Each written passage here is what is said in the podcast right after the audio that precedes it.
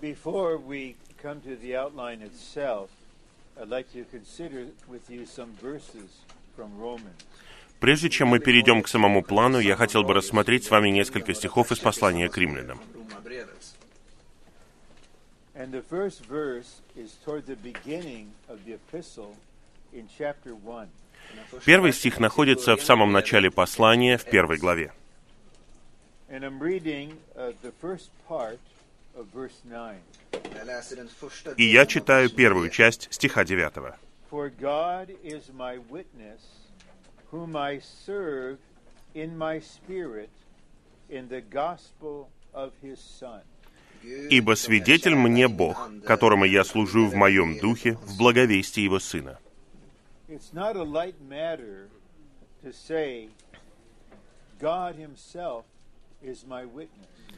Это не мелочь, когда мы говорим «Свидетель мне Бог».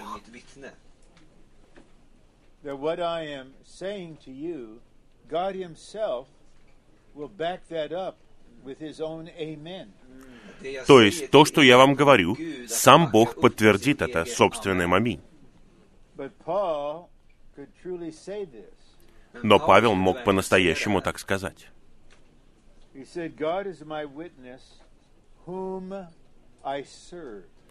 Он сказал, «Свидетель мне Бог, которому я служу».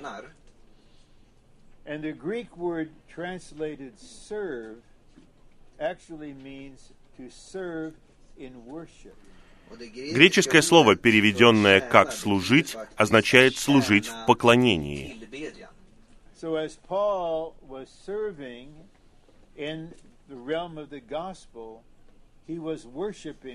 В то время, как Павел служил в благовестии, он поклонялся Богу Отцу. han Gud. So his entire ministry, including every aspect of the gospel in Romans, was an act of worship. Så hela hans Все его служение, включая каждый eh, аспект благовестия в послании к римлянам, был поклонением. And he made it very clear God is my witness, whom I serve in my spirit. И он совершенно ясно показал, «Свидетель мне Бог, которому я служу ande». в моем духе».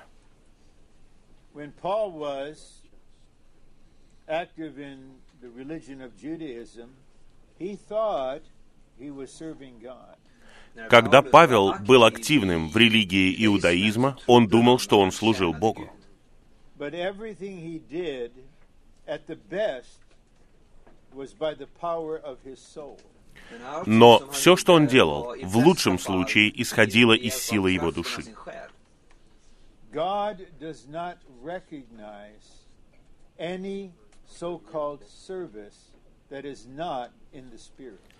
Бог не признает никакого так называемого служения, если оно не в духе.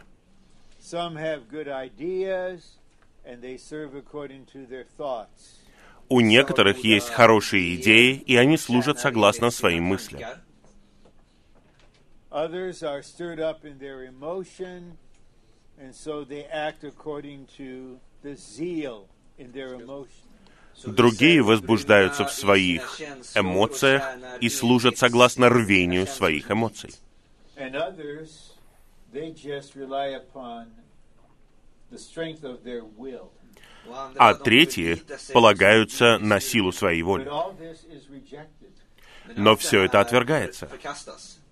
We may think this is quite wonderful. Мы, возможно, думаем, что это чудесно. Вот человек с большим рвением, решительностью.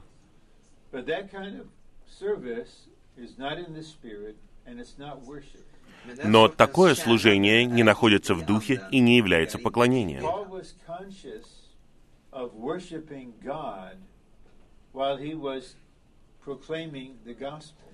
Павел осознавал, что он служит Богу в то время, как он провозглашает благовестие.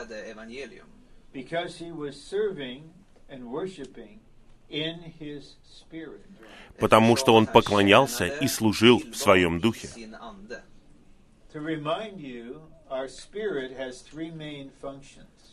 Я хотел бы напомнить вам, что наш дух имеет три основные функции. Есть совесть, eh, интуиция и общение. У нас должен быть мир в совести.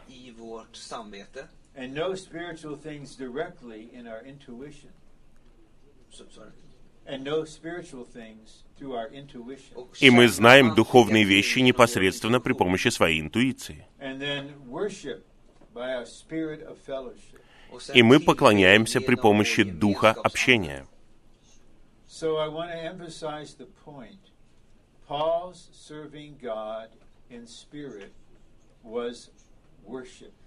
Итак, я подчеркиваю, служение Павла в духе было tjänande var en tillbedjan.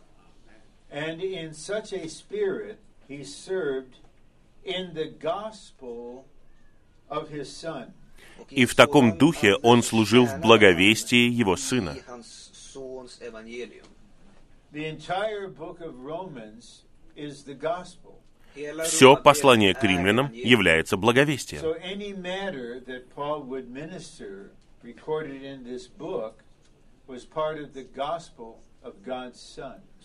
И все, что записано в этой книге, является частью благовестия его сына.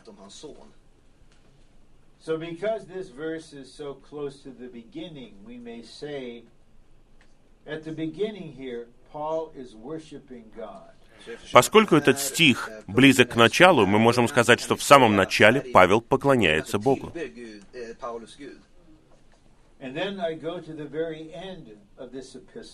А теперь я обращаюсь к самому концу этого послания. chapter 16, verses 25 to the end. kapitel 16, 16 глава, стихи с 25 slutet. и до конца.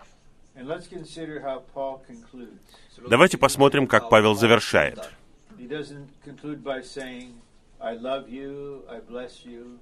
Он не завершает послание словами «Я люблю вас и благословляю вас».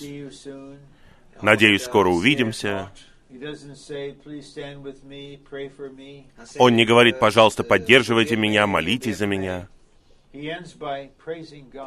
Он в конце хвалит Бога.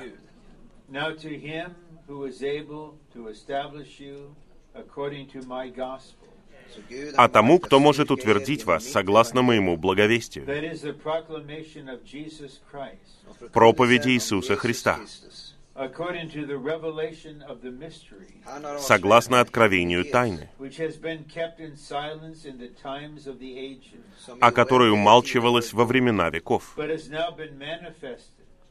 но har которая теперь gjorts и через пророческие писания, согласно повелению вечного Бога, поведано всем язычникам для послушания веры. To him be the glory forever and ever. Amen. Единому мудрому Богу через Иисуса Христа. Ему слава во веки веков. Аминь.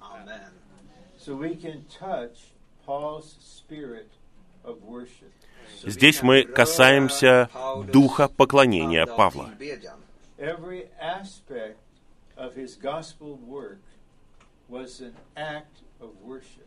Каждый аспект его работы в благовестии был поклонением. Var en tillbedjan. This is a pattern to us according to 1 Timothy 1:16. Det här Это является образцом для нас, согласно первому посланию Тимофею In that verse, 1.16. Paul says he received mercy to be a pattern to all those who would believe. I den versen В этом стихе Павел говорит, что он получил милость быть образцом для всех, кто уверует.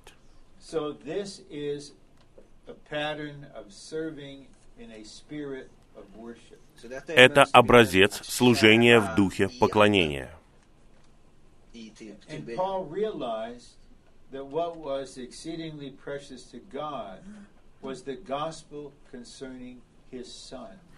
И Павел осознавал, что для Бога драгоценнее всего благовестие Его. Сына.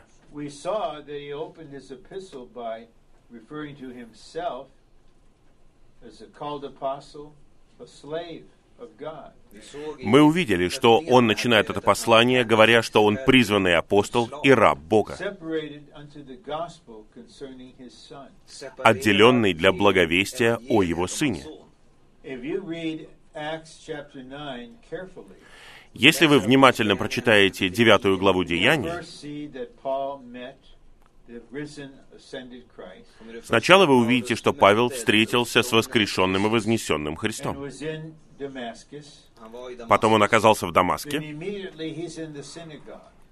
и он тут же оказался в синагоге. saying, "This one is the Christ. И он сказал, вот он Христос. This one is the Son of God." Это Сын Божий.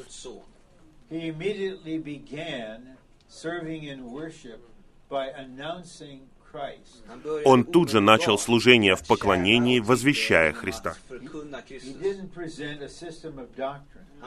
Он не представлял систему доктрины. Он представляет личность.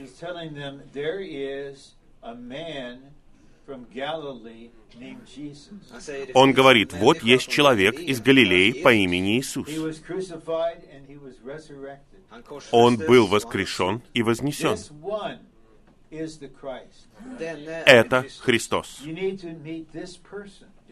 Вам нужно встретиться с этой личностью. And then he also would say, this one is the Son of God. И он говорил, это Сын Божий. So from the very beginning, Paul is serving God in his spirit as an act of worship, announcing this wonderful person. Итак, с самого начала Павел служит в духе, в поклонении, возвещая эту личность. Then we go back to chapter 15, А теперь мы возвращаемся к 15 главе. И там есть важный стих.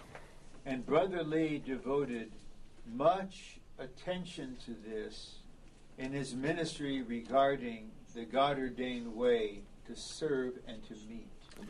И брат Ли очень много внимания уделял этому стиху, когда говорил о предписанном Богом пути, о том, как собираться и о том, как служить.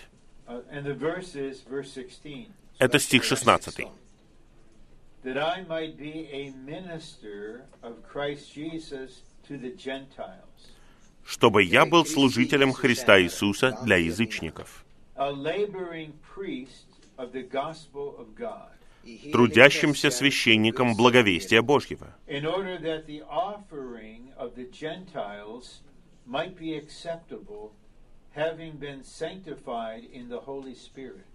чтобы приношение язычников было угодным, будучи освящено в Святом Духе». So here, Paul identifies himself as a minister of Christ Jesus, Итак, Павел здесь называет себя служителем Христа Иисуса, не какой-либо организации, не какой-либо религии, о личности.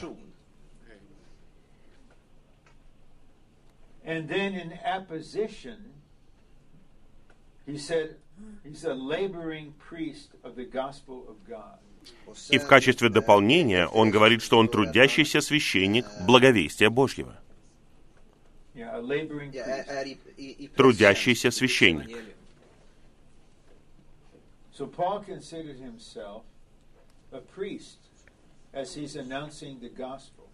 Итак, Павел считал себя священником, который возвещал благовестие.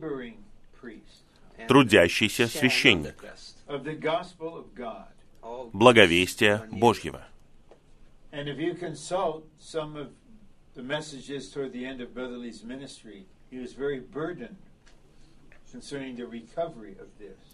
И если вы посмотрите сообщение брата Ли в конце его служения, вы увидите, что у него было большое бремя об этом.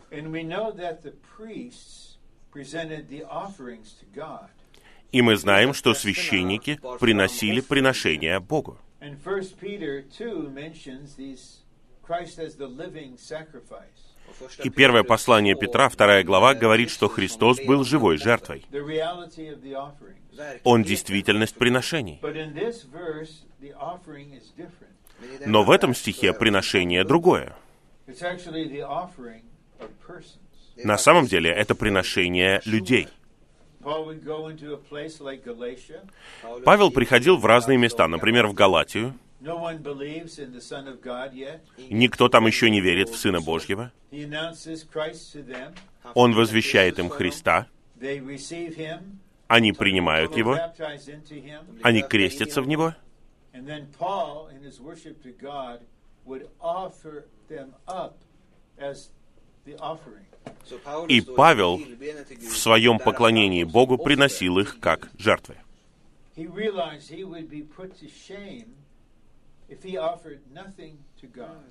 Он понимал, что он был бы посрамлен, если бы он не принес ничего Богу. In Romans 16, when, he, when he's greeting so many, he refers to those who were the first fruits in a certain area. В 16 главе послания к римлянам, когда он приветствует святых, о некоторых он говорит, что они начатки в той или иной области.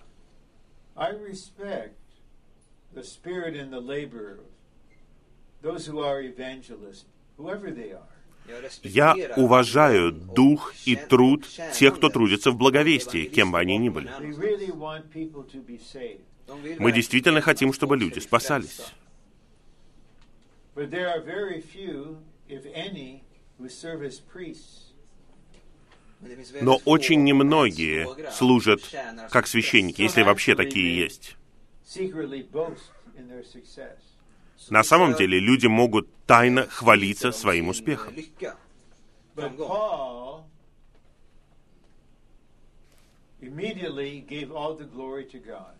Но Павел тут же воздавал всю славу Богу. He, he could say, God and Father, Он мог сказать, «Бог, Отец, я поклоняюсь Тебе», и называл этих людей. «Я приношу Тебе этих искупленных и возрожденных людей».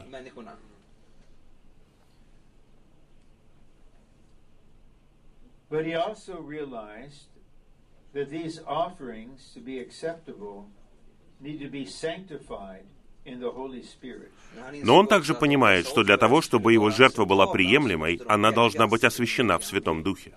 Now I want to ask an important question, but I mean it very tenderly.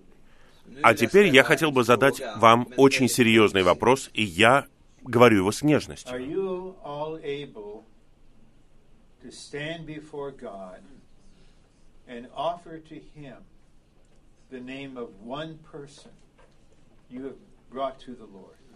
Можете ли вы предстать перед Господом и назвать Ему хотя бы одного человека, которого вы привели к Господу? The Lord is merciful to us.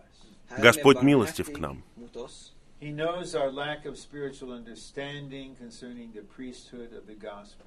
Он понимает, что нам не хватает духовного понимания в том, что касается священства благовестия. Он знает наши слабости. Но факт остается в том, что мы священники. Знаем мы это или нет, нравится нам это или нет, но мы священники. И на Господней трапезе мы приносим Христа Богу. Но есть и другой аспект.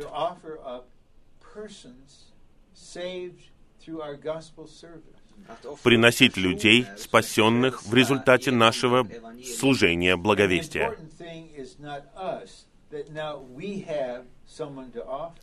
И главное здесь это не мы, не то, что у нас теперь есть кто-то, кого можно принести Богу. Главный здесь Бог.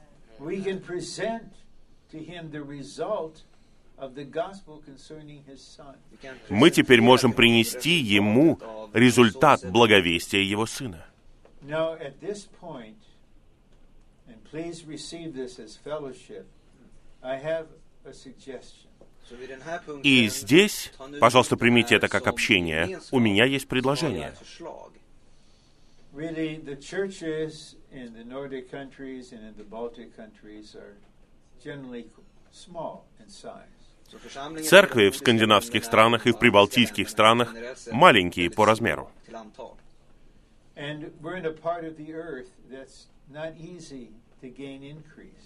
И мы в той части земли, где нелегко приобретать прирост. Vinna människor. But please do not take this suggestion as a direction or a command. I have no position to do that, no intention to do that. Så se Но, пожалуйста, не принимайте это предложение как направление или повеление. У меня нет намерения делать это.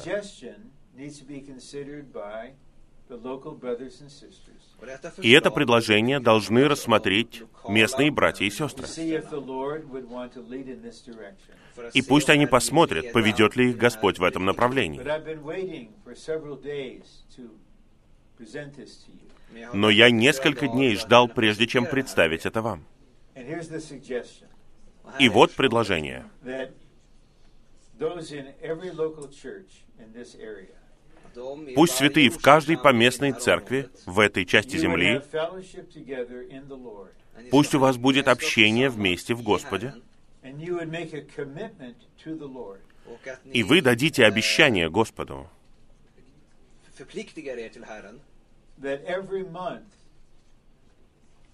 at least one person will be dynamically saved. О том, что каждый месяц, по крайней мере, один человек будет динамично спасен. frälst. Here's a church of only 12 or 20 saints. Här är en Вот представьте себе церковь, 12 где eller 12 20 или heliga. 20 святых.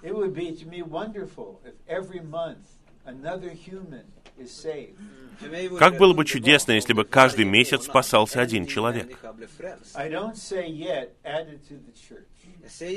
Я не говорю, что они будут добавлены к церкви. Пусть они просто будут приведены к Господу. Это реальный человек, с которым вы общались и которого вы привели к Господу. И тогда вы сможете принести его Господу.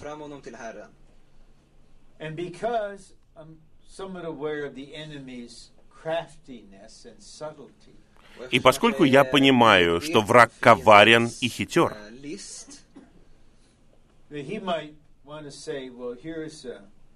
a, drug addict and alcoholic. You can get him to say Lord Jesus and count him to be saved.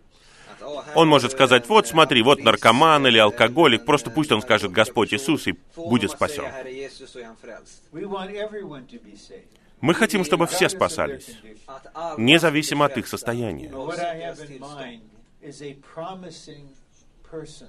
That once saved would give themselves Но я имею в виду, что должны спасаться многообещающие люди, которые будут спасены и отдадут себя Господу. Вот мое предложение. Я не буду устраивать проверки.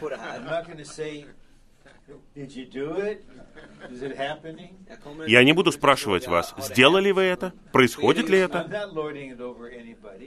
Я ни над кем не господствую. Это просто чувство, которое есть во мне. And as an indicator of what kind of saved person I mean, I go to one other verse in chapter 12. Och som en И для того, чтобы объяснить, каких спасенных людей я имею в виду, я обращаюсь к 12 главе. We already pointed out from chapter 15 that Paul is offering the saved Gentiles to God. Мы уже показали в 15 главе, что Павел приносил спасенных язычников как приношение Богу. But in Romans 12, he encourages them Men i Romarbrevet 12 så А в 12 uppmuntrar han главе он воодушевляет их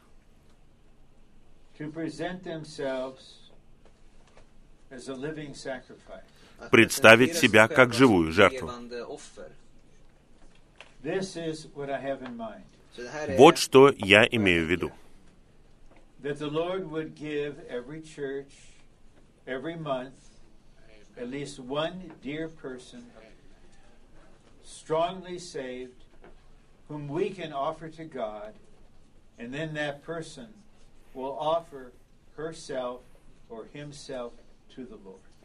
Чтобы Господь давал каждый месяц каждой церкви одного человека, которого мы могли бы принести Богу, и который бы сам принес себя Богу таким образом.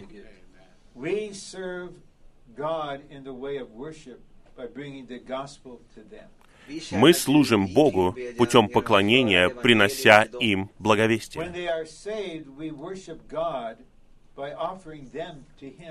Когда они спасаются, мы поклоняемся Богу, принося их Ему.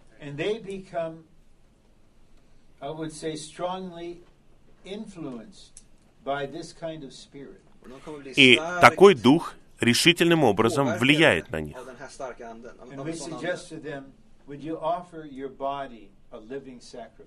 И мы говорим им, не хочешь ли принести свое тело в живую жертву? Принеси свою жизнь Богу. How sweet it would be, how- how sweet it would be to, to be in a meeting where this new one would stand up and say, I want to tell you, I presented myself to God a living sacrifice. Как было бы сладостно, если бы вы пришли на собрание, а там встал новичок и сказал бы, «Я принес себя Богу как живую жертву».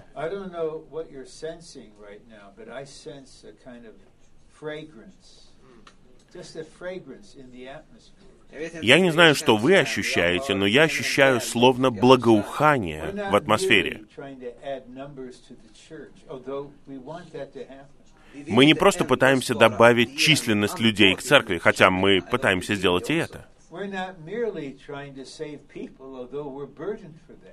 Мы не просто пытаемся спасти людей, хотя у нас есть бремя об этом. Мы хотим, чтобы у нас была атмосфера поклонения.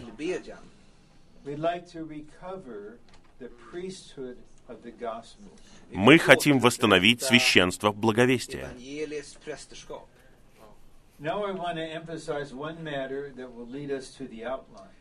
А теперь я хотел бы подчеркнуть один вопрос, который приведет нас к плану.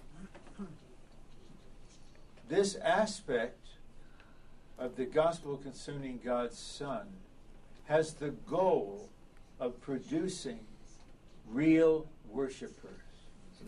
Этот аспект благовестия о Божьем Сыне имеет цель произвести настоящих поклонников. 4. Я позднее коснусь четвертой главы Евангелия от Иоанна, но я упомяну ее сейчас.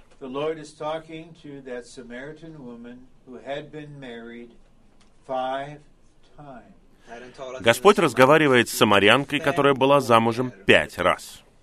How would you feel if my wife and I told us we have a gospel friend who has been married five times? Что бы вы почувствовали, если бы мы с женой сказали вам, что у нас есть человек, которому мы благовествуем, и эта женщина была замужем пять раз, и она живет сейчас шестым?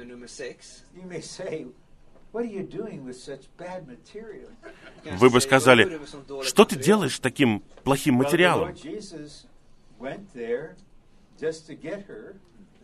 Господь Иисус пошел туда, чтобы найти ее. И в конечном итоге он говорит о поклонении Отцу в духе и истинности. И послушайте, что он говорит.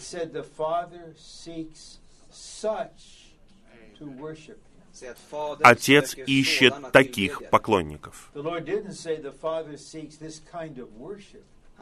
Он не говорит, что Отец ищет такого поклонения.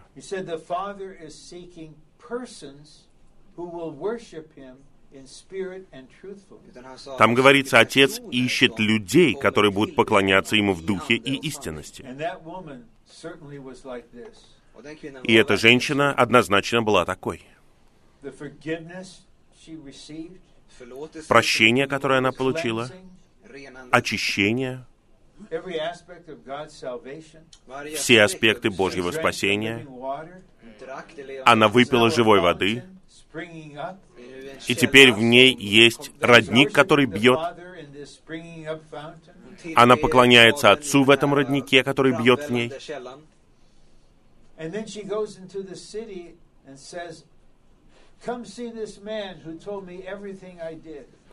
И она теперь идет в город и говорит всем, идите посмотрите на этого человека, который рассказал мне все, что я сделала. Она тут же благовествует.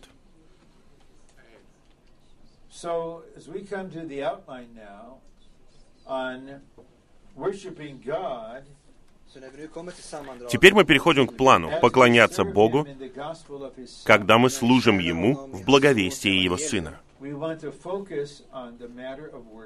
så vill vi Мы хотим сосредоточиться на вопросе поклонения и на поклонниках.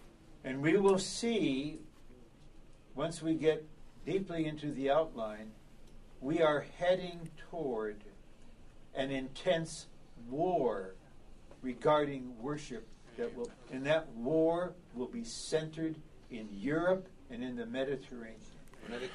И когда мы будем рассматривать план, мы увидим, что мы движемся к войне, которая связана с вопросом поклонения, и эта война будет бушевать в Европе и в Средиземноморье. И мы видим это в Откровении.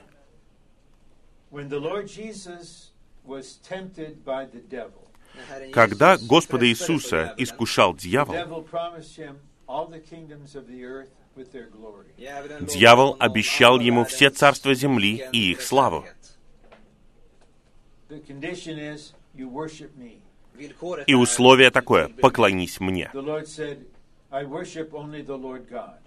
И Господь ответил, «Jag «Я поклоняюсь только Господу Gud». Богу». Но в Европе будет воздвигнут человек. В конечном итоге он будет явлен как антихрист. И дракон или дьявол будет сброшен на землю.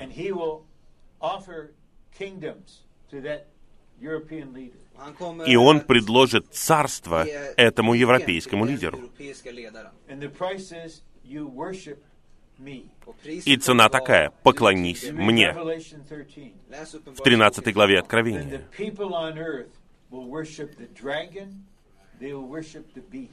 И люди на земле будут поклоняться дракону и будут поклоняться зверю. Это будет вопрос жизни и смерти. Поклонись или умри. Then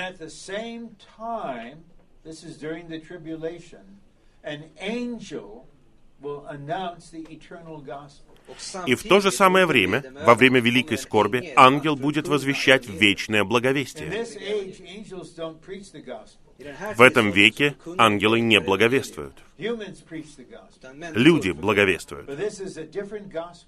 Но это другое благовестие.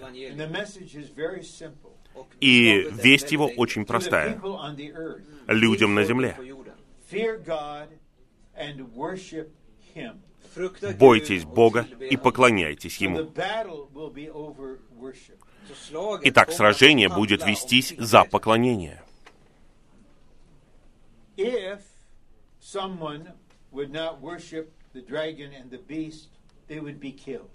Если кто-то откажется поклониться дракону или зверю, они будут убиты.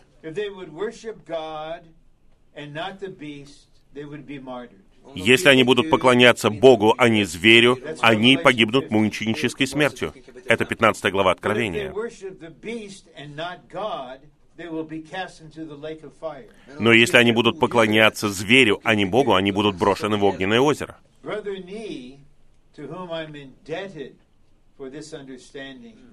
Has a powerful message given late in his ministry У брата Ни, которому я обязан этим пониманием, есть очень сильное сообщение, сделанное в конце его служения. И большая часть плана взята у него.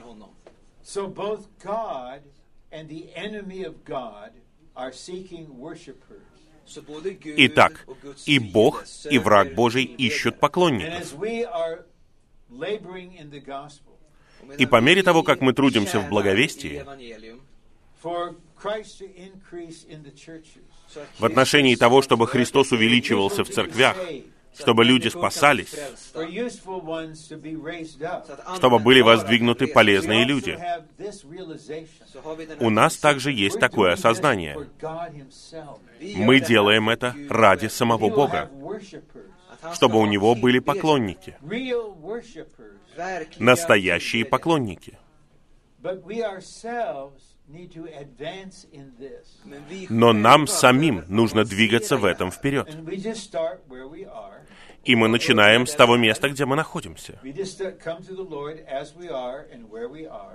Мы приходим к Господу такие, какие есть и где мы находимся. И мы ищем Его и говорим Ему, сделай нас истинными поклонниками. want to know what it is to serve you in the way of worship in the gospel. Я хочу узнать, что значит служить Тебе путем поклонения в благовестии.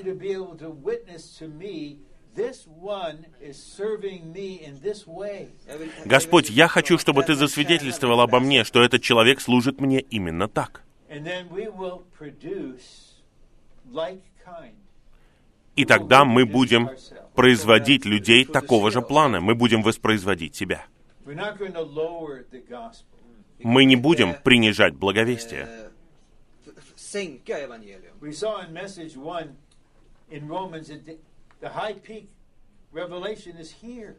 Мы увидели в первом сообщении, что в послании к римлянам показана вершина божественного откровения. У нас высочайшее благовестие. Его легко принять. Наше видение такое ясное.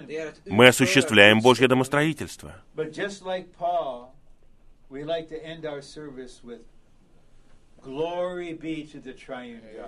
Но подобно Павлу, мы хотим закончить свое служение хвалой Бога. Мы хвалим Его, мы поклоняемся Ему, вся слава Ему. Мы приносим Тебе это как жертву возношения.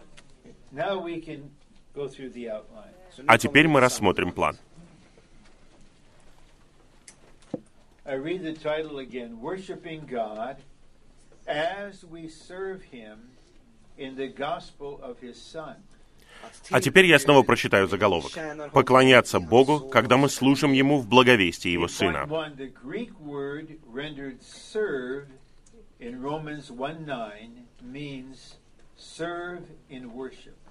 Så det grekiska ordet Первый пункт. Греческое слово, переведенное как «служить», в первой главе 9 стихе означает «служить в поклонении». His preaching of the gospel as a service Павел считал свое благовествование поклонением и служением Богу. Han tillbad Gud. So probably our concept of what worship is needs to be adjusted or corrected. Så vår Наверное, наше представление о поклонении и служении должно измениться. Paul's simple word, pray without ceasing, I have to reconsider Когда я читаю слова Павла «молитесь непрестанно», я должен задуматься, а что такое молитва? If prayer is always doing this, Если молитва — это всегда делать вот так вот, во всем, склонять голову, складывать руки, закрывать глаза и говорить с Богом. Я не могу делать этого, когда я веду машину. Я не могу делать этого, когда я говорю со своими внуками. Но слово говорит, "Be молитесь непрестанно». Я так благодарен, что служитель века открыл нам Слово. И чем мы занимаемся сейчас непрестанно? Мы все дышим.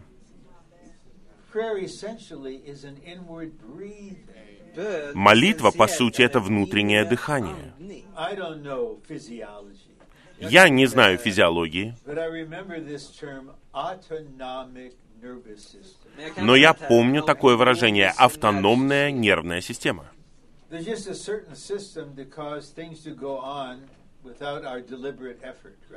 То есть что-то происходит в нас без наших определенных усилий. И дыхание — это часть этого. Я верю, что есть духовная автономная нервная система.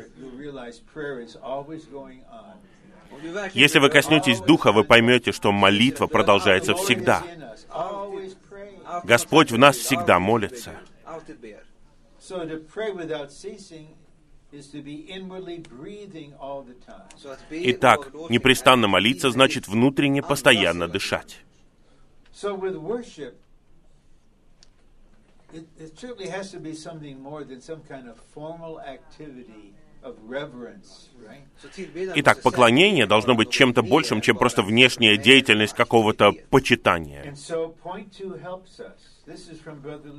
И второй пункт очень помогает нам. Это взято из брата Ли.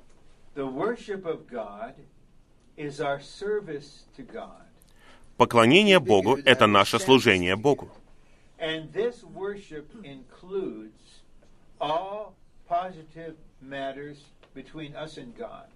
И это поклонение включает в себя все положительное между нами и Богом. Например, когда мы соприкасаемся с Богом. Молимся Богу, взираем на Бога, ждем Бога, общаемся с Богом и работаем для Бога. I. Я попрошу у нее прощения, когда я говорю об этом.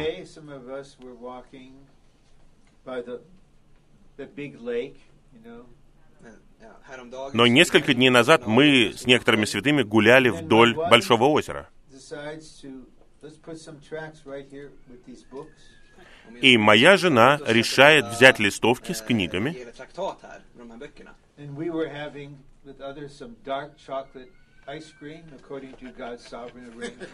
и мы вместе с другими ели темное шоколадное мороженое согласно Божьему устроению.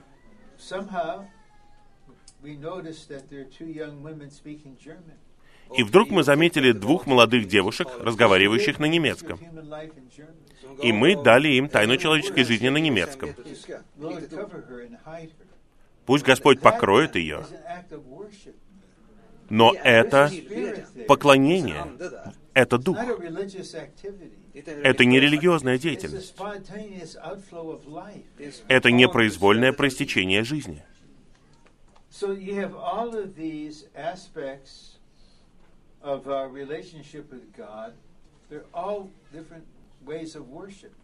Все эти аспекты нашего общения с Богом, все это поклонение. Все это подразумевает Духа. But here I would bring in a thought that Paul himself made clear in Romans 1. Och här vill jag föra Но здесь я хотел бы коснуться мысли, которую показывает Павел в первой главе послания к 16, римлянам.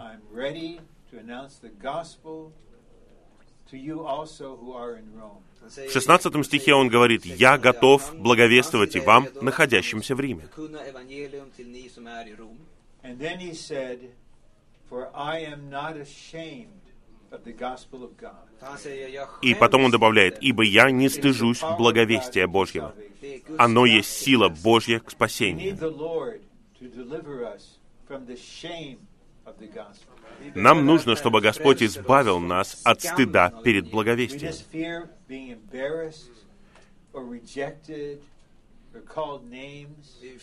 Мы боимся оказаться в неловком положении, что нас отвергнут, что нас обзовут как-то.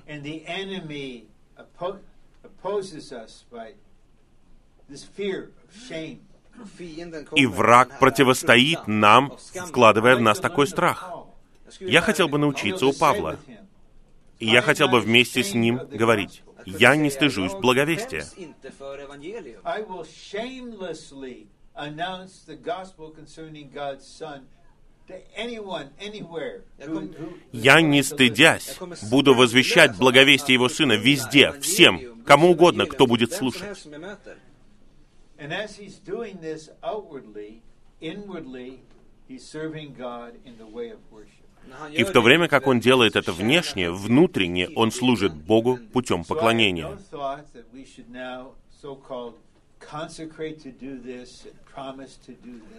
У меня нет ни малейшего намерения, чтобы мы посвятили себя делать это, чтобы мы отдали себя тому, чтобы делать это. Такое обещание не работает. Давайте принесем это. Господу и попросим Его обучать нас делать это. Господь, убери этот стыд.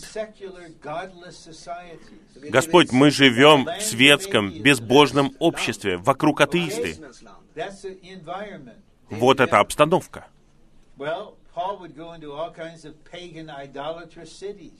Павел приходил в языческие, идолопоклоннические города. Он был в Афинах, его дух был возмущен из-за идолов.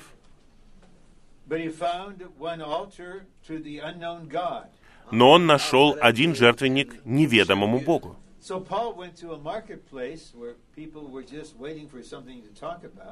И вот он пришел на рынок, туда, где люди только и хотели о чем-то "I поговорить. saw This altar to an unknown God. Han sa, "Jag И он говорит, altaret." я увидел этот жертвенник неведомому Богу. И он сказал, а я знаю, кто этот неведомый Бог. Так он начал свой разговор.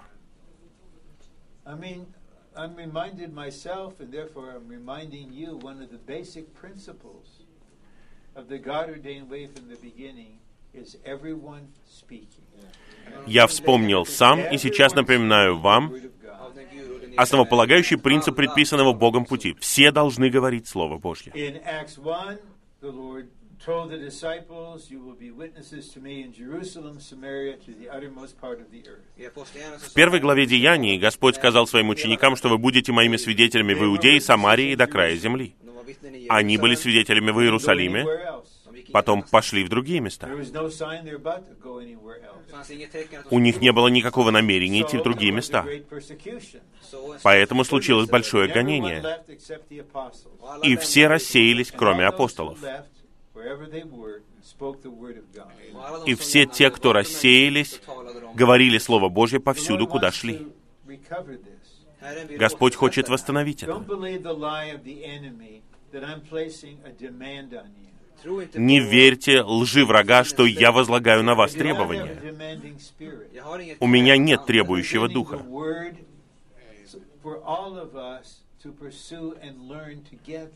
Я представляю вам Слово, чтобы все мы стремились и двигались вместе.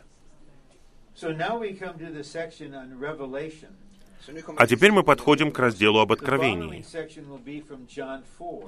Section will be from John 4. Det här kommer vara från- Следующий раздел будет о четвертой главе Евангелия от Иоанна. И я хотел бы соединить слова Павла о поклонении в послании к римлянам с этими двумя отрывками.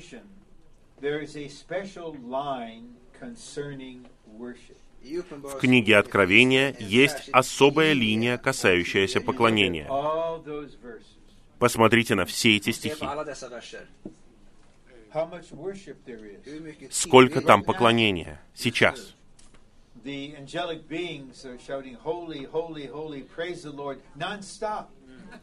Ангельские существа говорят «Свят, свят, свят» постоянно, без остановки. Они поют, они радуются, они хвалят. Откровение — это книга о хвале, книга о поклонении.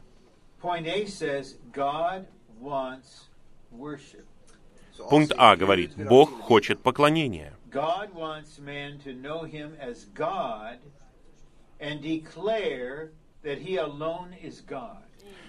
Бог хочет, чтобы человек знал Его как Бога и провозглашал, что только Он Бог. In John 20, the Lord said, I ascend to my Father and your Father, to my God and your God. В 20 главе Евангелия от Иоанна Господь сказал, «Я восхожу к Отцу моему, Отцу вашему, к Богу моему и к Богу вашему». Нам нужно знать Отца, и нам нужно знать Бога как Бога. Только Он есть Бог.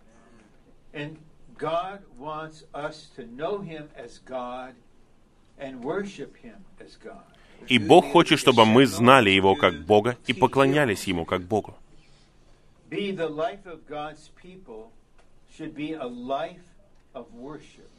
Пункт Б. Жизнь Божьих людей должна быть жизнью поклонения. Hebrews 13, 15. Послание к евреям Through 13.15. Him, Через Него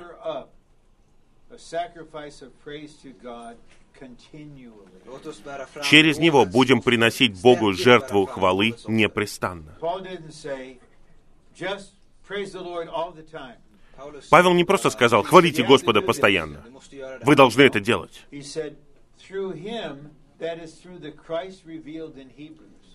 Он сказал «через Него», то есть Христа, раскрытого в послании к евреям. Через такого Христа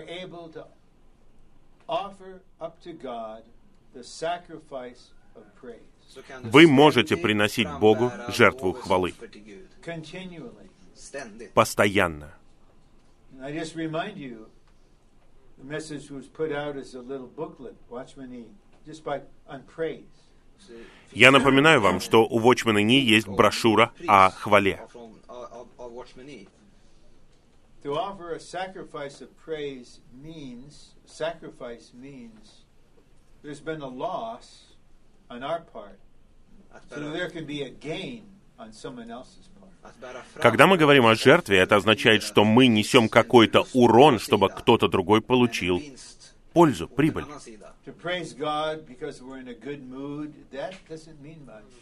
Когда мы хвалим Бога, потому что у нас хорошее настроение, это немного значит. Because we inherited a million dollars, what does that mean? Att prisa Если мы хвалим Бога за то, eh, что мы получили в наследство миллион долларов, что это значит? Praise God because He's God. Мы должны хвалить Бога, потому что Он Бог. And we do this through the all-inclusive Christ. och vi gör И мы делаем это через всеобъемлющего Христа. But I'm not happy when, after a message like this, saints come to the microphone and say, I consecrate to offer a sacrifice of praise continually.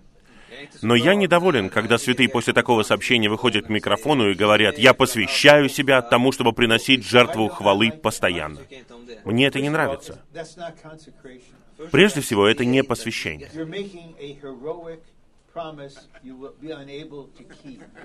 Вы делаете героическое обещание, которое вы не можете исполнить. Посвящение — это когда вы приносите себя Богу и позволяете Ему делать все, что Он хочет. Вы не просто обещаете делать что-то для Бога. We just say, Lord, humble ourselves. We'd like to learn what this is. We'd like to learn together. Вместо этого мы приходим к Нему и говорим, «Господь, я хочу смирить себя и просто научиться тому, что это значит». Я говорю это везде, куда я езжу. Давайте все иметь дух ученика. Мы будем учиться все вместе.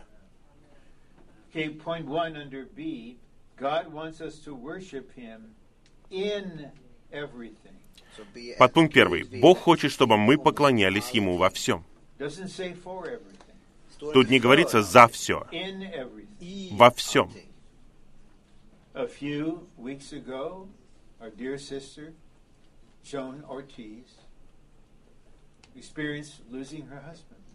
Несколько недель назад наша сестра Джоан Ортис потеряла своего мужа. And they, they asked if I would join others to share something in a meeting to remember him. И меня попросили сказать что-то на собрании памяти нашего брата. И я сказал что-то о нашем брате. Но сердце мое главным образом было обращено к ней и к ее семье. Because I knew, actually, right now, this big meeting with all the saints, Потому что я знаю, что сейчас это собрание, где много святых, это легкая часть. А потом все разъедутся по домам. Они вернутся к своей человеческой жизни. А тебе придется идти долиной смертной тени одной, вместе с Господом. И когда ты входишь в долину смертной тени, внезапно всплывают воспоминания. И каждое воспоминание приносит слезы. И я сказал, "Låt пусть слезы flöda." текут. И эти слезы станут родником жизни. Вот что Господь желает получить в этой ситуации. Пусть слезы текут. И вы все равно говорите, я поклоняюсь Тебе, Господь. Ты мой Бог. Ты жизнь воскресения. Ты благодать для меня. Ты мой пастырь. Ты Эммануил. Ты моя личность и моя жизнь. Это жертва хвалы. Eh. Point two, every day of our. Второй пункт. Каждый день нашей жизни должен начинаться с поклонения.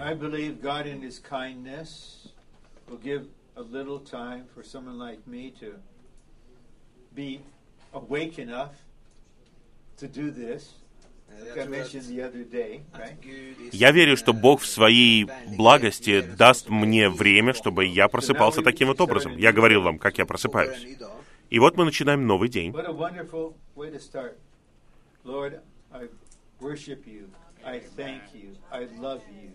Какое хорошее начало для дня. Господь, я поклоняюсь Тебе, я благодарю Тебя, я люблю Тебя.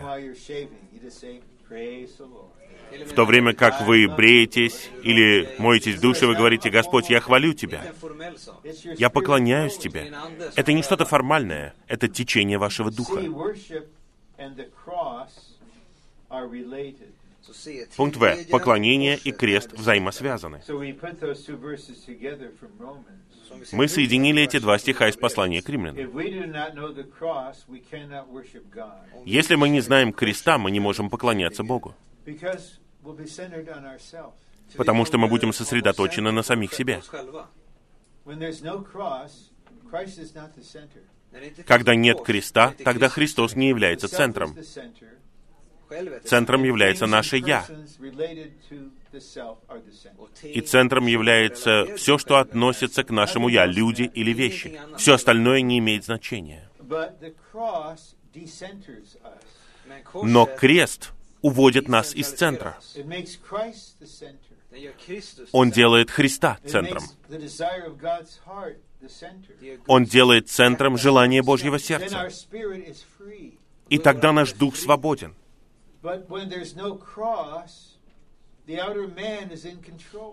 Но когда нет креста, тогда всем управляет внешний человек. Наш дух связан. bunden. The mind and emotion and will, they're the boss. Sinne, känsla, Разум, чувство и воля — вот начальник. Нами управляет наше настроение. Ой, я не хочу этого. У меня нет настроения. Я не хочу этого.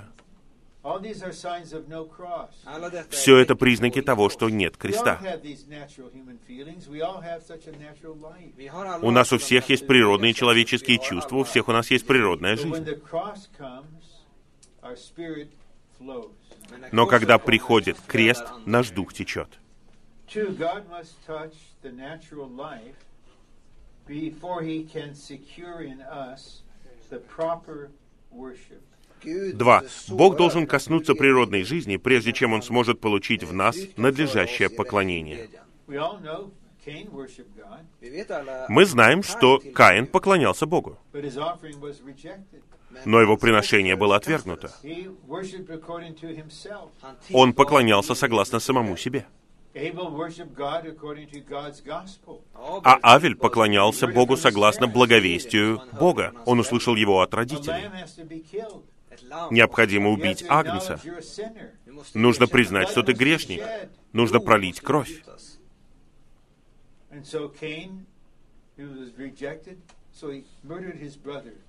Каин был отвергнут, и поэтому он убил своего брата. Только лишь потому, что его поклонение было отвергнуто. Мы не хотим идти путем Каина и приносить то, что мы считаем ценным.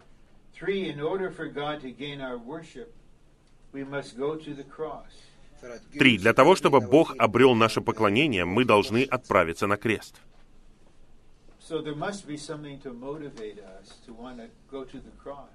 Должно быть что-то, что будет побуждать нас идти на крест. We're not here being religious, just punishing ourselves. Vi är inte här Мы не просто религиозные люди, которые наказывают We need to себя. have a vision of God's glory, Нам необходимо видение Божьей славы, того, что Бог полностью удовлетворен. Мы хотим внести вклад в это. Поэтому мы принимаем крест, чтобы высвободить наш дух поклонения.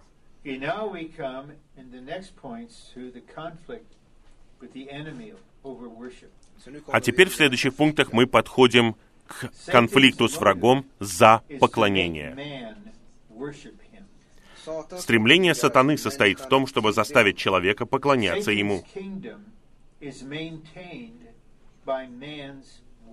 Царство сатаны поддерживается поклонением человека.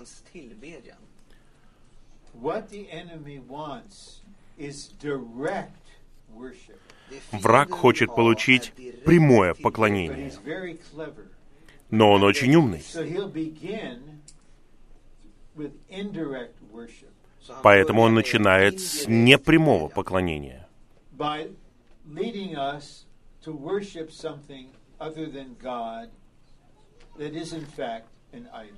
Он уводит нас к поклонению чему-то еще, что на самом деле является идолом. är en avgud. So the young men in the gym lifting weights in front of a mirror are worshiping their physique. Så Поэтому молодые люди, которые в атлетическом зале поднимают гантели перед зеркалом, поклоняются своему физическому телу. Посмотрите на мои бицепсы. Посмотрите на мой живот. Это поклонение.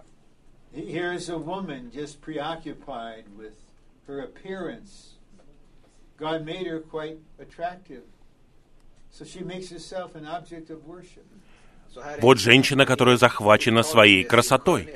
Бог сделал ее привлекательной, и она делает себя объектом поклонения. Поэтому она украшает себя не ради мужчин, а для того, чтобы превзойти других женщин.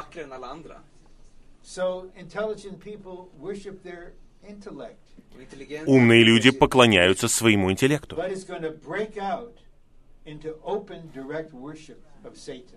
И все это приведет к открытому поклонению сатане.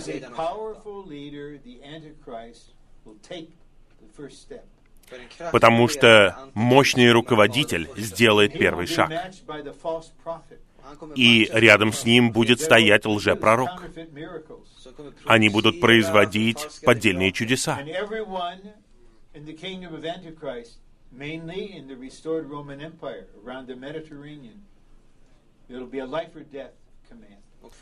И для тех, кто живет в восстановленной Римской империи вокруг Средиземного моря, это будет повеление, The жизни или смерти. И я вижу, что средства массовой информации при нынешнем их растлении разнесут это по всей земле.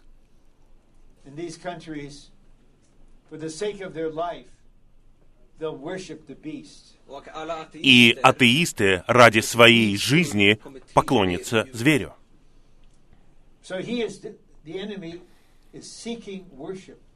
Итак, враг ищет поклонение. Его царство состоит из поклонников дьяволу.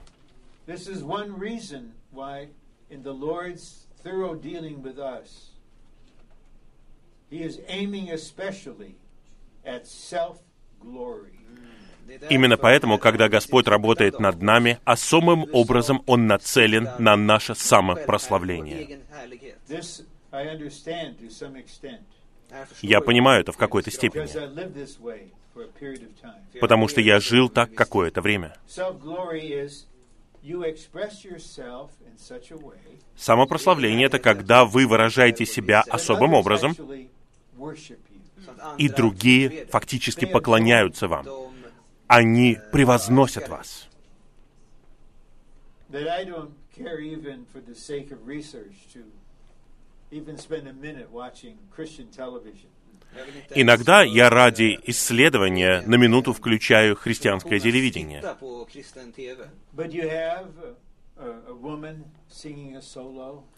И вы видите, как женщина поет там соло. Почему там всегда поют красивые женщины? Это какое-то идолопоклонство. She's seeking and receiving glory. Hon söker Она ищет и получает славу. So the cross will do a thorough work. Så Крест произведет тщательную работу. genomgående arbete. And one verse regarding this that the Lord has used to touch me is in John 7. Och en vers som И один стих, который Господь использовал, чтобы затронуть меня, находится в седьмой главе Евангелия от Иоанна. Кто говорит от себя, ищет своей собственной славы. Sin egen härlighet, But then he said, sin egen ära. the Lord could say, I do not seek my own glory. А потом Господь мог добавить, «Я не ищу своей So собственной we have a славы». Итак, у нас есть наше «Я», которое ищет своей славы, которое противопоставляется Богу, который прославляет Христа. Поэтому Господь должен коснуться сердцевины нашей собственной славы, чтобы у врага не было никакого основания в нас. Okay, in Revelation 4, we see that because of creation, God receives worship. Så i Uppenbarelse Пункт Д. 4, В четвертой главе Откровения мы видим, что Бог получает поклонение из-за творения. worship God simply as the creator. Så vi borde tillbe Поэтому мы должны поклоняться. Богу просто как Творцу. I, I, I never met a highly intelligent person or a very beautiful woman that could really say, I just worship God for the way He made me. I don't boast in what I have. Я никогда не встречал умного человека или красивую женщину, которые говорили бы, «Я поклоняюсь Богу за то, что они меня сделали таким. Я поклоняюсь Ему». Все забывают о Боге. Это я такой. Я такой умный. Я такая красивая. Я такой талантливый. Воздайте мне славу. We should just join the living creatures to praise Him as the Creator. Мы должны присоединиться к живым существам и хвалить Его как Творца. Then, in uh, Revelation 5, we see that because of redemption, God receives worship. А в пятой главе Откровения мы видим, что Бог получает поклонение из-за искупления. Именно так мы поклоняемся Богу вместе сегодня утром. Мы поклоняемся Отцу на основании творения.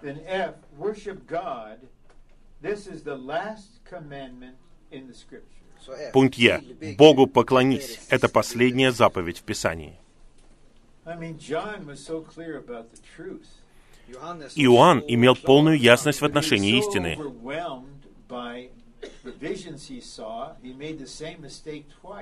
Но он был настолько захвачен видениями, которые он увидел, что он сделал одну ошибку дважды. Он пал перед ангелом и хотел поклониться ангелу. И ангел говорит ему, Богу поклонись. Это вот верный ангел. Это последнее слово. Богу поклонись. Я всего лишь вестник. Не надо поклоняться никаким вестникам, ни людям, ни ангелам. Ängel eller, eller människa. No servant of the Lord, no minister of the word needs any appreciation or praise. Ingen Ни одному служителю Господа, ни одному служителю слова не нужна хвала или признание. Если и будет хвала, пусть она исходит от Сына Человеческого в тот день. G, God needs our worship, but Satan fears our worship of God and wants worship. Пункт behöver Ж. vår tillbedjan. Бог нуждается в нашем поклонении, но сатана боится нашего поклонения. Богу хочет поклонения и ищет поклонения.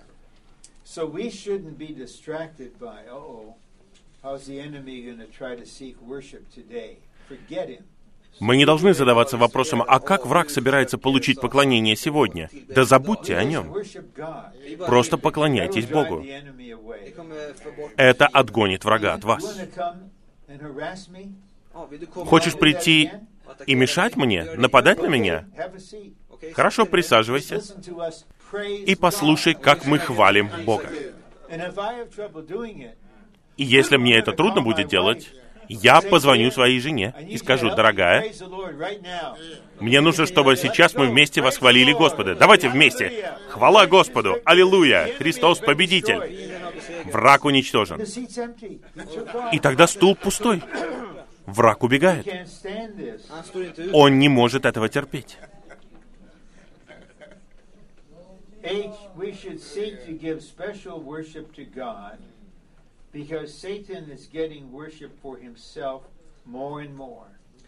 З. Мы должны стремиться воздавать особое поклонение Богу, потому что сатана получает все больше и больше поклонения себе.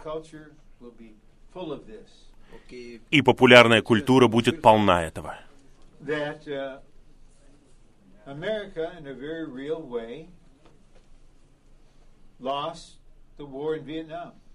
Америка в совершенно определенном смысле проиграла войну во Вьетнаме.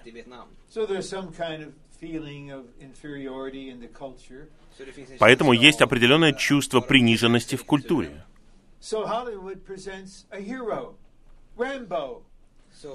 Поэтому Голливуд представляет нам героя Рэмбо. Если никогда не слышали о нем,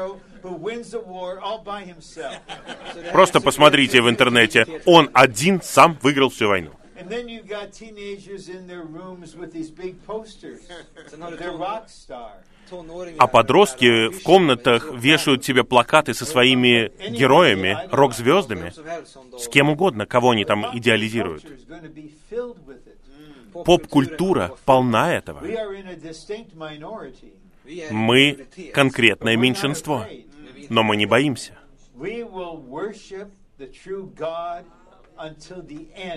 Мы будем поклоняться истинному Богу вплоть до конца.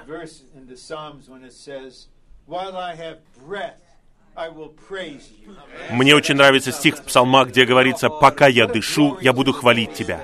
Какая-то слава Господу. Вот человек заканчивает бег, и на последнем дыхании он говорит «Аллилуйя! Хвала Господу! Иисус есть Господь!» And I, if we live according to our spirit, God will gain our worship. Пункт И. Если мы будем жить согласно нашему духу, Бог будет обретать наше поклонение. Глубоко в нашем духе происходит поклонение. В нас есть tar тот, кто первым начал поклоняться Отцу. А теперь мы обращаемся к Евангелию от Иоанна. 4. Это очень знакомый нам отрывок в четвертой главе. The worship that satisfies God, worship in spirit and in truthfulness, is the worship in the divine dispensing of the divine Trinity by our drinking and flowing the water of life in resurrection, the fountain, the spring. Поклонение, которое удовлетворяет Бога Отца, поклонение в духе истинности, это поклонение в божественном раздаянии Божественной Троицы, благодаря тому, что мы пьем и изливаем воду жизни в воскресении, источник, родник и река.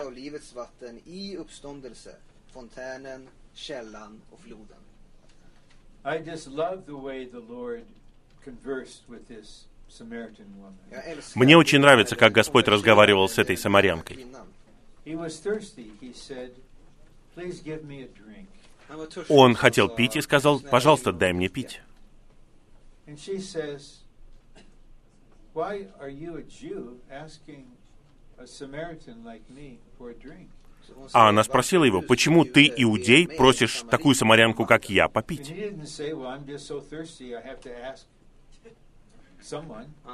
Он не ответил, что «ну я просто хочу пить, мне все равно кого просить».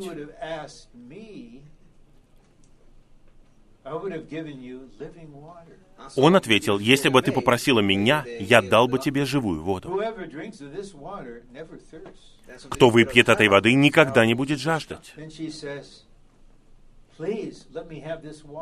И она сказала, ну, пожалуйста, дай мне выпить этой воды. Но он не просто дает ей воду. Он говорит, позови своего мужа.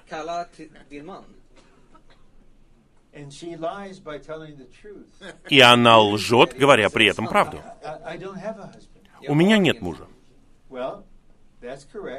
Да, это правда. У тебя нет мужа. У тебя было один, два, три, четыре, пять мужей. А мужчина, с которым ты сейчас живешь, не муж тебе. Поэтому ты права, когда говоришь, что у тебя нет мужа. "Oh, you're a prophet." И она говорит, о, ты пророк. И у меня теперь богословский вопрос.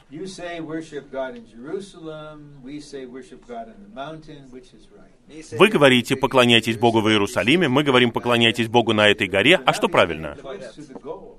И вот он ближе к цели. Till målet. He said, "The hour is coming. There'll be not worship in Jerusalem or on the mountain." Han säger, "Tiden Он говорит, наступает час, когда будут поклоняться не в Иерусалиме или на горе. Бог есть Дух. Те, кто поклоняется Ему, должны поклоняться в Духе и истинности. Отец ищет таких поклонников. Как она поклоняется? Она пьет живую воду. Levande The vatten? Lord said, "The water will become in you a fountain." Han sa, "Vatten Господь говорит, er källa." станет в тебе источником. Призывай. Господа.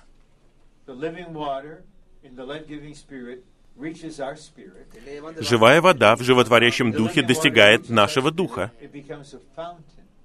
и эта вода становится источником, бьющим к вечной жизни.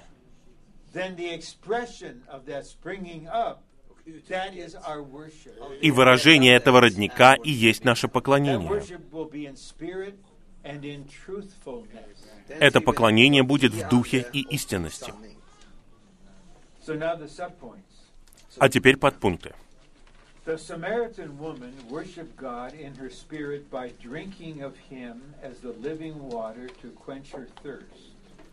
Самарянка поклонилась Богу в своем духе, испив его как живую воду для утоления своей жажды.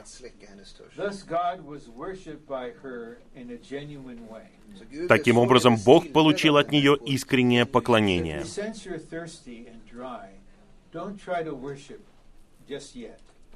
Но если вы чувствуете, что вы сухие и хотите пить, не нужно поклоняться. Пейте живую воду. Сначала пейте живую воду.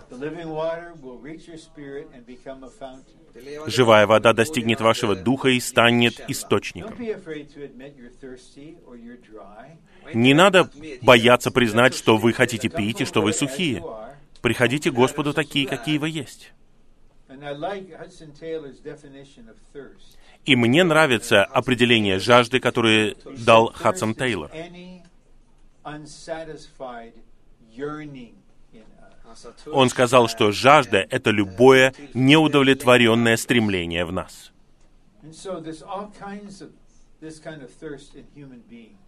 Поэтому в людях очень много подобной жажды. In her 30s, in her 40s. Вот драгоценная сестра, ей 30 с лишним или 40 с лишним, она хочет, чтобы у нее был муж. Это неудовлетворенное стремление. Я могу попросить Бога дать вам мужа. Я серьезно говорю это. Но я не знаю, что Он сделает.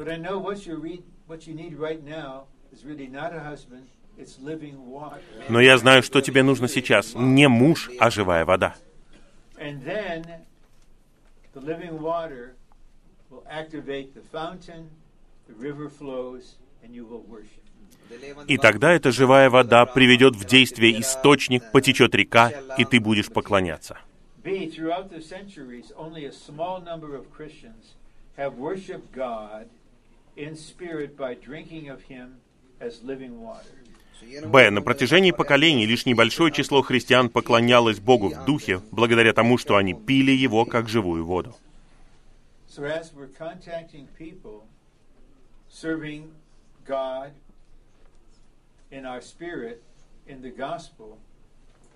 There's a longing in us that they would drink living water. Когда мы служим Богу в благовестии Его Сына, поклоняясь Ему, в нас есть стремление, чтобы люди пили живую воду.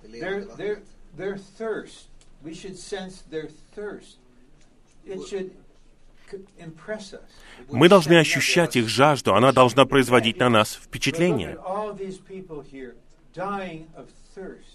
Посмотрите, что все эти люди умирают от жажды. Они пытаются разными путями утолить свою жажду. Мы не критикуем их за то, что они жаждут. Мы даем им живую воду, чтобы они стали настоящими поклонниками. D, according to John 4, to worship God in our spirit is to drink of Him.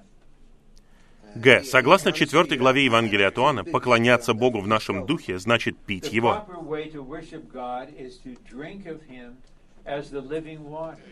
Надлежащий путь поклонения Богу состоит в том, чтобы пить Его как живую воду. So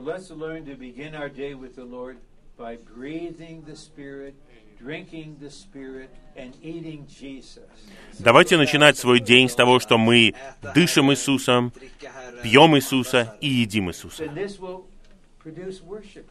И это произведет поклонение.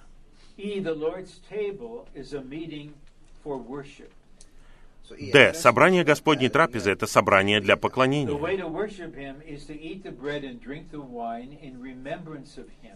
Мы поклоняемся Ему, когда едим хлеб и пьем вино в воспоминание о Нем. Когда мы едим и пьем, это составляет действительное поклонение.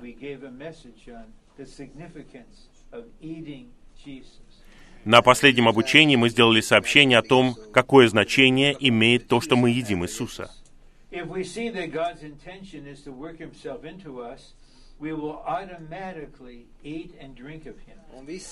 Когда мы видим, что намерение Бога состоит в том, чтобы внедрить себя в нас, мы автоматически будем есть и пить Его.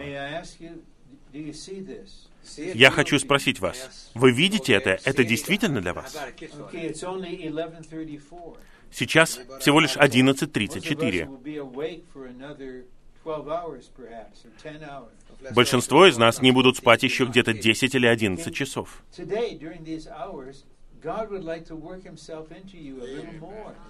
Сегодня, в течение этих часов, Бог хочет внедрить себя в вас еще больше.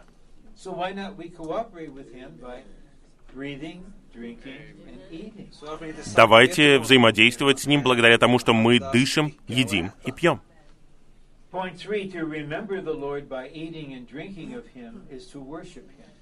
Третий пункт. Вспоминать Господа, когда мы едим и пьем Его, значит поклоняться Ему. Нам нужно касаться действительности хлеба и чаши. If we do this formally without being in the Spirit, we're not eating or drinking anything. Om vi gör det här Если мы делаем это формально, не будучи в духе, тогда мы ничего не едим и не But when пьем. we touch the reality in the Spirit, we're really remembering the Lord. när vi Но когда мы касаемся действительности в духе, мы по-настоящему вспоминаем Господа.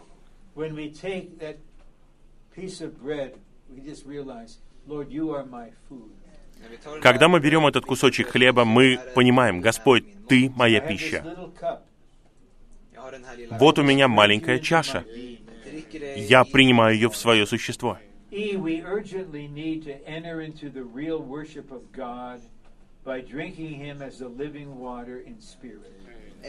Е. Нам настоятельно необходимо войти в действительное поклонение Богу, во время которого мы пьем Его как живую воду в духе. И в заключении пятый пункт. Is realized in the body of Christ. Подлинное поклонение осуществляется в теле Христовом.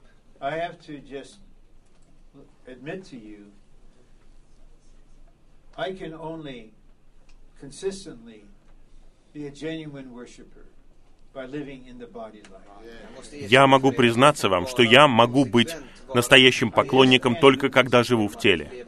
Я не могу делать этого самостоятельно.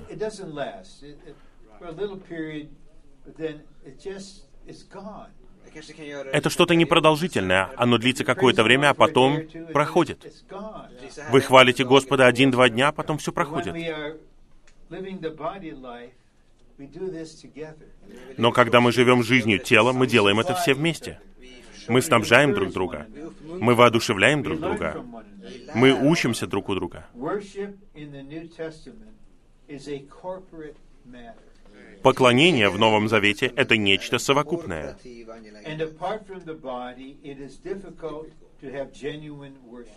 И без тела трудно иметь подлинное поклонение.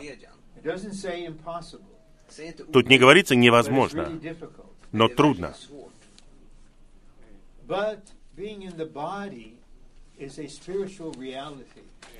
Но когда мы в теле, это духовная действительность. Брат Ни был в тюрьме более 20 лет. Никаких собраний, никакой Библии, никакого сборника гимнов, никакого общения. Неужели вы думаете, что он прекратил поклоняться? Невозможно. Он жил там жизнью поклонения. Поэтому в конце он мог сказать, «Я сохранил свою радость». John was 90 years old. Апостолу Иоанну было более 90 лет, и он был в изгнании на острове Патмос, один на каменистом острове. Никаких собраний, никакого общения. Но он делал lучшее, что мог. Он сказал, «Я был в духе», поклонялся Богу. В конечном итоге это нечто связанное с телом. Когда мы служим Богу в благовестии о Его Сыне, мы молимся о том, чтобы Господь произвел поклонников, которые присоединятся к нам в совокупном поклонении Богу.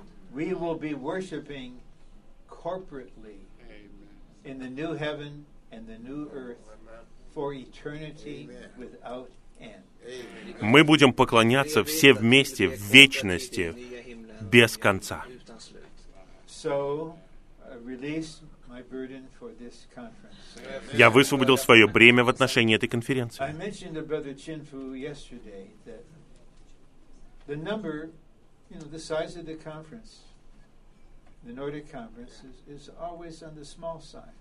Я вчера сказал брату Ченфу, что число святых на конференции в скандинавских странах всегда небольшое. Но численность на меня не влияет вообще. I don't give a small word Я не говорю маленькое слово, потому что людей мало. Я верю, что Господь высвободил существенное слово в тело Христова через эту конференцию в Скандинавии.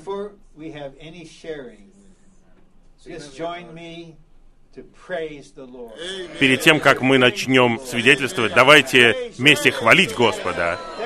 Благодарить Господа. Благодарение, Господь. Мы любим Тебя.